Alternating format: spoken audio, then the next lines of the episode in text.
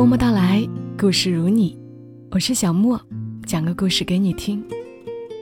刘墨文有本书叫《特别不浪漫》，书刚出来的那会儿，就有听友要我读里面姑妈的故事，因为长，一直搁置着。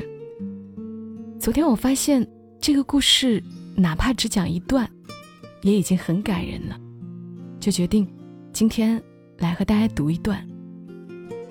姑妈，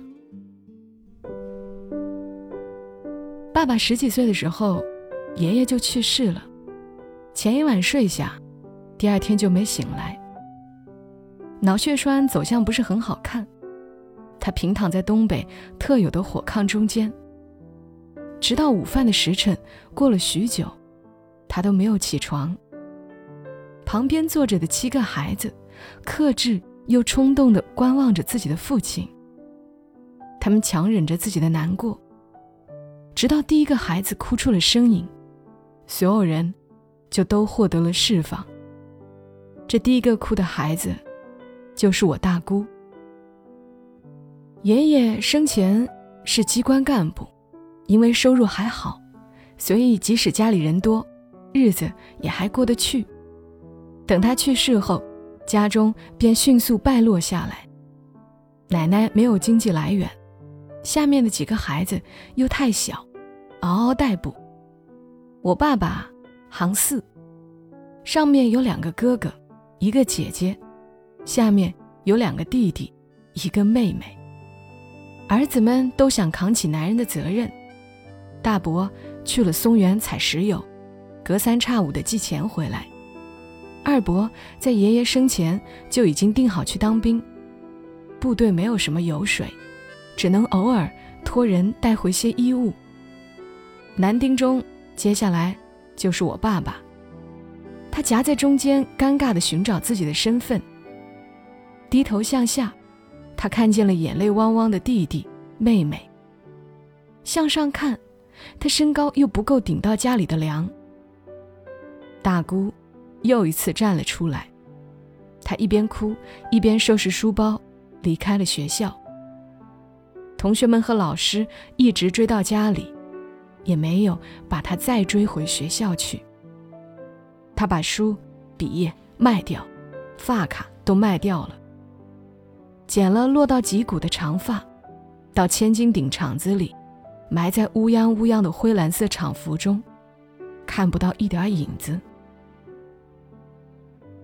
那时小叔和小姑年龄太小，奶奶身体又不好，有时候看不住孩子，他们就跑到大姑的厂子外面，等着大姑在午休的时候从厂子里拿出一些玉米饼子和窝窝头充饥。大姑后来回忆说。那时候记忆里老是听见弟弟妹妹们在不同的地方叫他，管他要饭吃。大姑有个特别牛的本事，就是她只要在商场里看一眼毛衣、围脖或者坎肩的样式，回到家里就能织出一模一样的，甚至织得比商场里卖的还要好看。他总是带着破衣烂衫的弟弟妹妹。在商场里来回走，看上哪个记下来，然后在一个个夜晚，把那些漂亮的衣服像奏乐般细细谱写出来。从他开始会织毛衣开始，家里人每年过冬总能添上新物件。小姑最爱美，偏偏年龄又最小，所以很得宠。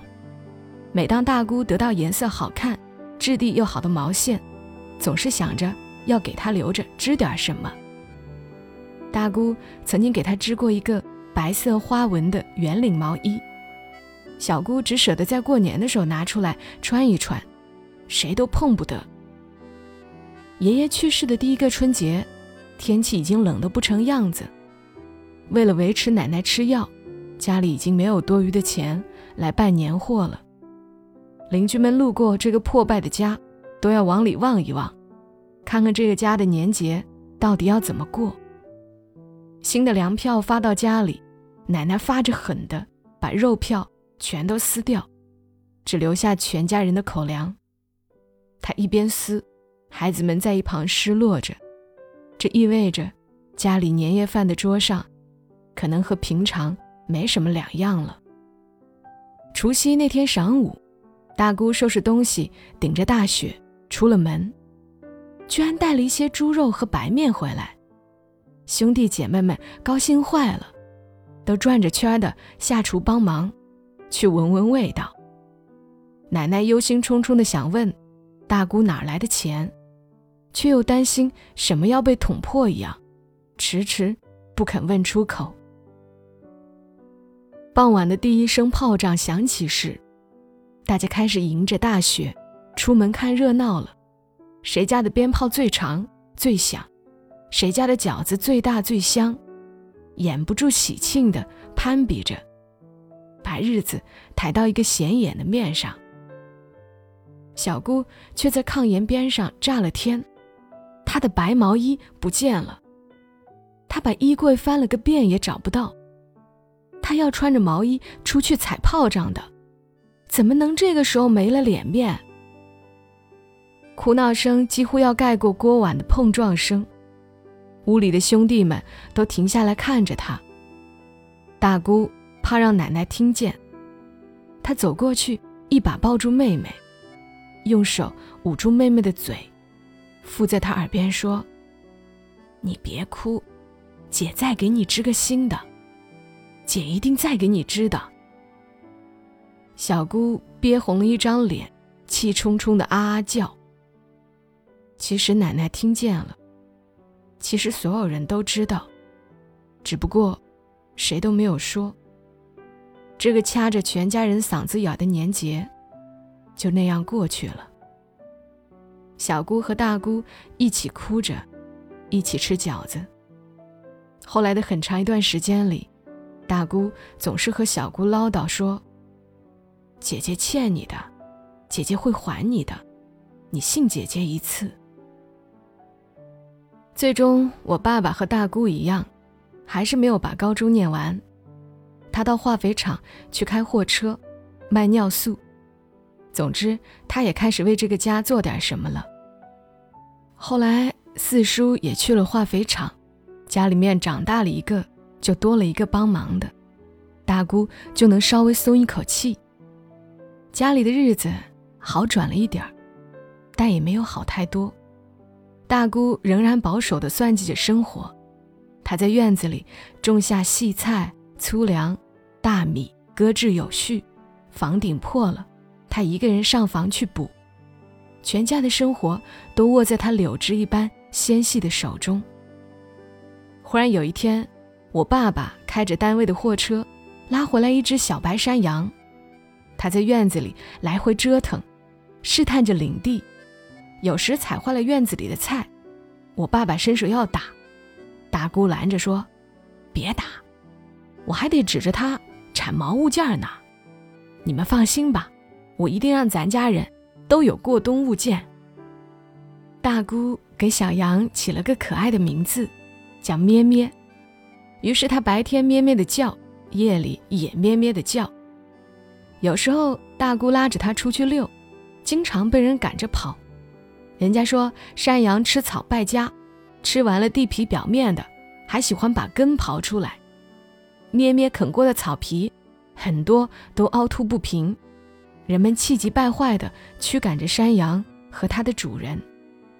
大姑牵着她的羊，身后跟着一群围着红色袖标的人，在大院里来回跑。后来没办法，大姑就带着咩咩，在一些荒落掉的厂区里吃一些杂草。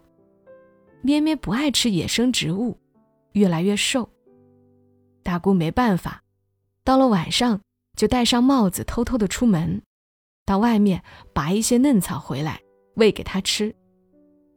时间久了，大姑被抓住过几次后，便不敢再去。偶尔在路上拔回一些草来喂。奶奶希望大姑不要在一只羊羔上浪费太多精力，还是要多顾家。大姑顶嘴说：“我没太大本事挣粮食，但好歹家里总算有个吃得饱的吧。”家里人把一种希望寄托在了咩咩身上，好像只要它长大起来，家里就会有好日子过了。他们把对未来的憧憬寄托在一只最容易满足的羊身上，投射过去的希望转化成安慰，再返回到自己这里。终于，咩咩在惊心动魄中长大了，也开始脱毛了。大姑把掉下来的毛收集好，等着攒到一定量，好拿到供销社找人纺成毛线，再拿回来织。晚饭后，全家人在院子里看着大姑补衣服，引线穿针，点儿大的针孔立在空中，大姑把线头在嘴中一抿。露出轻巧的线尖儿，再奔着针眼缓慢而坚定地走过去，一下穿起全家人的生活。一只羊的毛毕竟太少了，没有任何务农经验的大姑，天真的以为它可以供给这个家庭庞大的需求，但事实却是，一只羊的毛年产量勉勉强强够织一件儿童的薄坎肩。那年冬天快到了的时候，家里的人过冬的物件还是不够。二伯从部队上捎回来一件军大衣，谁出门就谁穿着，不出门的人就缩在被窝里头躲着。好不容易把冬天扛过去了，小叔和小姑又都开学了，学校不收学费，但是书本还是要买的。大姑手上再也没有可用的钱了。没办法，她下了班就穿着工作服，带着套袖到处去借，吃了许多闭门羹。最后没办法，他就带着小叔和小姑去废品收购站里淘书，看谁家孩子升学或者不念了，拿书来卖，他就赶紧凑过去，先把书抢下来，让小叔小姑看，是不是他们要的课本，和其他的同学是不是一样的。即使这样东拼西凑，也才弄到一本，还缺了不少页。姐弟三人灰溜溜的回到了家。晚饭后，大姑一个人又出门去了。小叔和小姑静静的坐在家门口等，因为他们知道大姑会有办法。但让他们担心的是，并不知道大姑能有什么办法，他们猜不到，也不想猜。最后，大姑双手空空的回来了。她出现在胡同口的时候，小叔和小姑都迎了上去，带着期待和焦急，一声声委屈的喊着：“姐姐。”大姑蹲下来，摸着弟弟妹妹的头说：“姐姐没能耐，姐姐又欠你们的了。”这时，咩咩忽然从大院的门里探出头来。他看着主人从外面回来了，于是蹦蹦跳跳地奔出去，好像在问有没有带一些嫩草回来。大姑看见了咩咩，就又精神起来。她把我爸爸从屋里拽出来，说了几句话，我爸爸就出门了。大姑在院子里捡了一些菜叶喂了咩咩，全家人一起坐在门口等着。却又不知道在等什么。后来屠宰场的人来了，他们开着一辆半截子货车，叮叮当当的招摇着驶进胡同。他们下车后，吆五喝六的走进院子，带着一种底层生活少有的收购阔气，四处打量着这个院子，直到他们看见角落里的咩咩。见到生人的咩咩一直不停的叫。他不安地四处挪动着蹄子，上蹿下跳地躲闪着，似乎知道这一切都和他有关。买羊的人忙着和我爸爸讨价还价，大姑一句也听不进去，只能放空的在院子边坐着。最后，他索性狠心的回到了屋里。商量好价钱以后，屠宰场的人开始抓羊。一个满面油光的胖子先下到地里去，他笨重的挪着小步，试探到咩咩身边，想要一把抓住羊的犄角，不料抓了个空，还被咩咩一下反顶顶了回去。他直接坐在了地上，全身的肥肉打了一个波浪，又回到自己的身上，样子狼狈极了。院子里爆发出持久的嘲笑声，这当中，并没有我的家人。胖子的同事在收获意外的欢乐之后，又意料之中的嘲讽了他。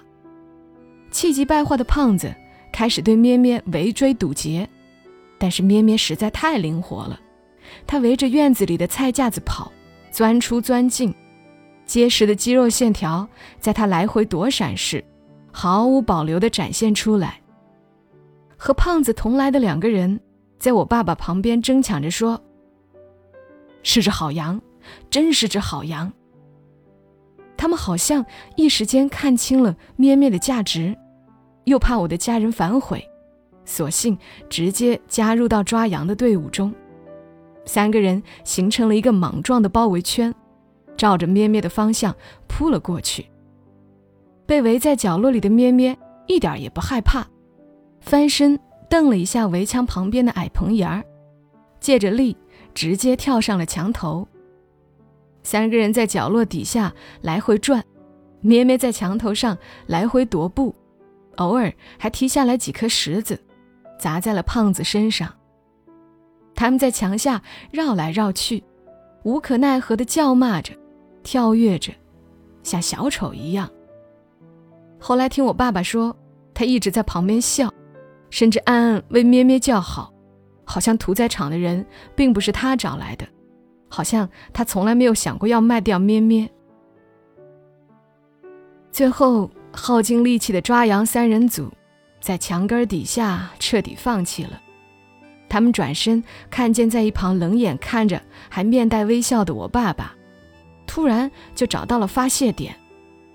他们对着我爸爸嘶吼，又愤愤不平地咒骂着山羊。威胁着，如果我爸爸再不想办法把咩咩弄下来，他们就会选择离开，不再做这笔买卖。爸爸也没有办法，那时过于年轻的他，甚至并不觉得一定要卖掉养了这么久的咩咩。双方相持不下的时候，大姑从里屋走出来了，她默默地向墙根走去，一步一个脚印，穿过低矮的菜架。绕开没有长开的小苗，干净利落的站在了墙根下。这是他修建的院子，没有大理石和好看的瓦片，破败的更像是一个家庭。没有人比他更熟悉这里。大姑站在墙根底下，头发一丝不乱，好像刚刚梳理过。她微微举起双手。朝着咩咩的方向喊：“听话，下来。”咩咩就这样叫喊着，从刚才上去的地方又下来了。他焦急地扑在大姑脚边，紧紧地贴着，一直不停地叫，好像在说：“你放心，他们抓不住我，谁也抓不住我。”大姑也是一样。沿着刚才走进院子的轨迹，又一路走了出来，小心翼翼地沾带着最少的泥土和最重的脚步。他走了出来，后面跟着咩咩，无比信任着大姑的咩咩，无论大姑走到哪儿，他都会在后面一直跟着，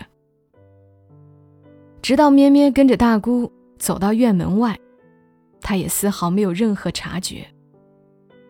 大姑把咩咩哄上了货车，在车上找了根绳子拴好咩咩，然后下了车，搬上了挡板，就一个人走回到院子里去，留下身后惊恐着喊叫的咩咩。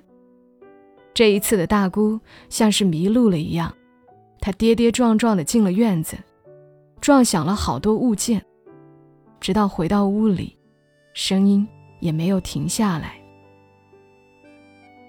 胖子把钱交给我爸爸以后，三个人上了车，心满意足地走了。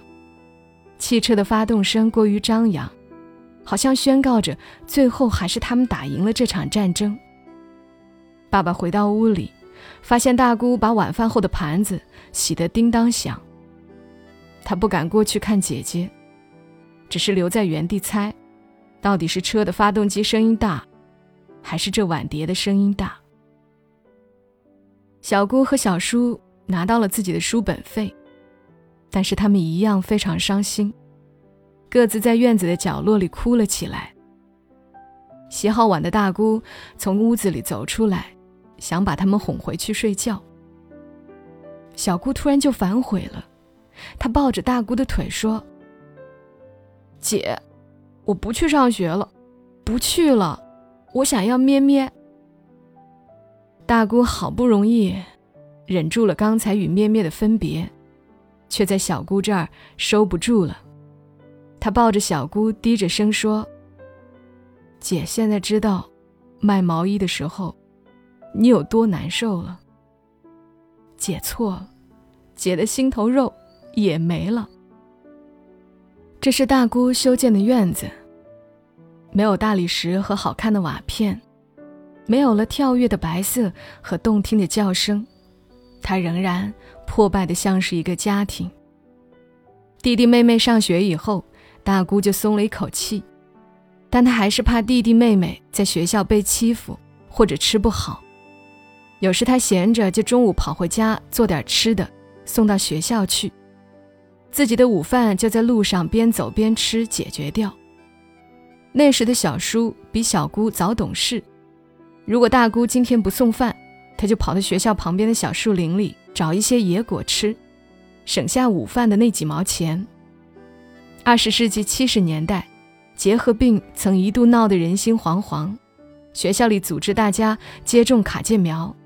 小叔和小姑以为疫苗要很多钱，说什么也不打。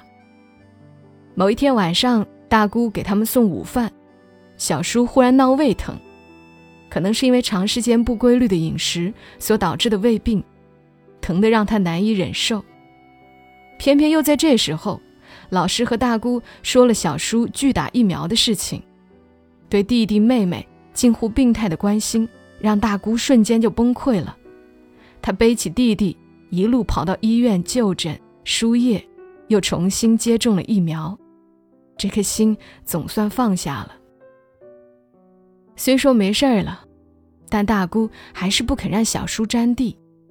她用自己瘦弱的后背背起同样瘦弱的小叔，两个人并在一起，像一个人，默默。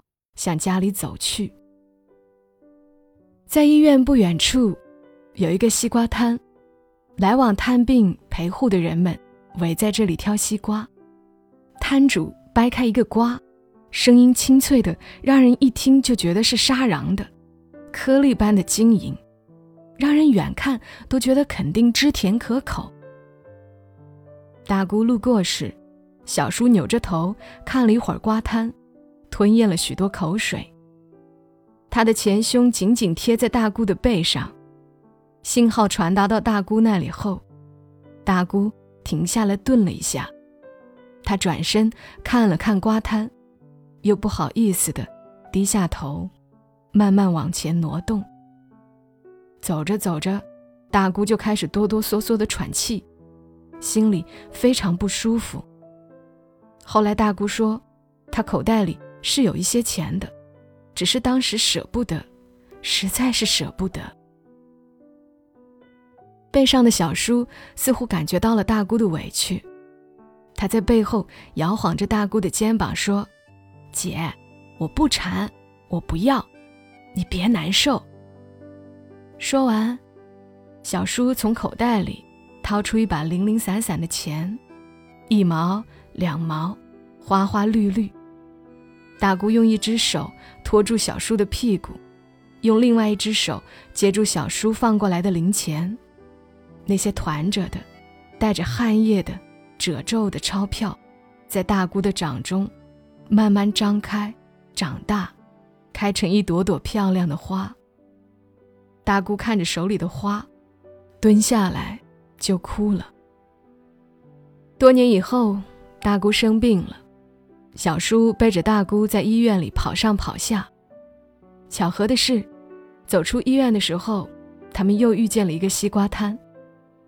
在小叔背上的大姑非要小叔把它放下来，然后自己歪歪扭扭地走过去，挑了一个西瓜。回到家后，大姑把西瓜切开，舀上一勺白糖，拍着桌子，豪气地说：“弟，你吃，你吃啊！”小叔坐在旁边，笑得泪也止不住的往外流。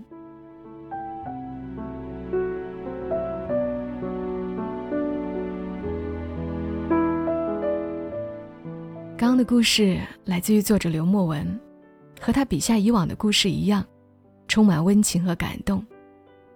其实关于姑妈的故事，在他的书《特别不浪漫》这本书当中还有三篇，如果感兴趣的话，大家可以去买这本书《特别不浪漫》，每个故事都充满温情。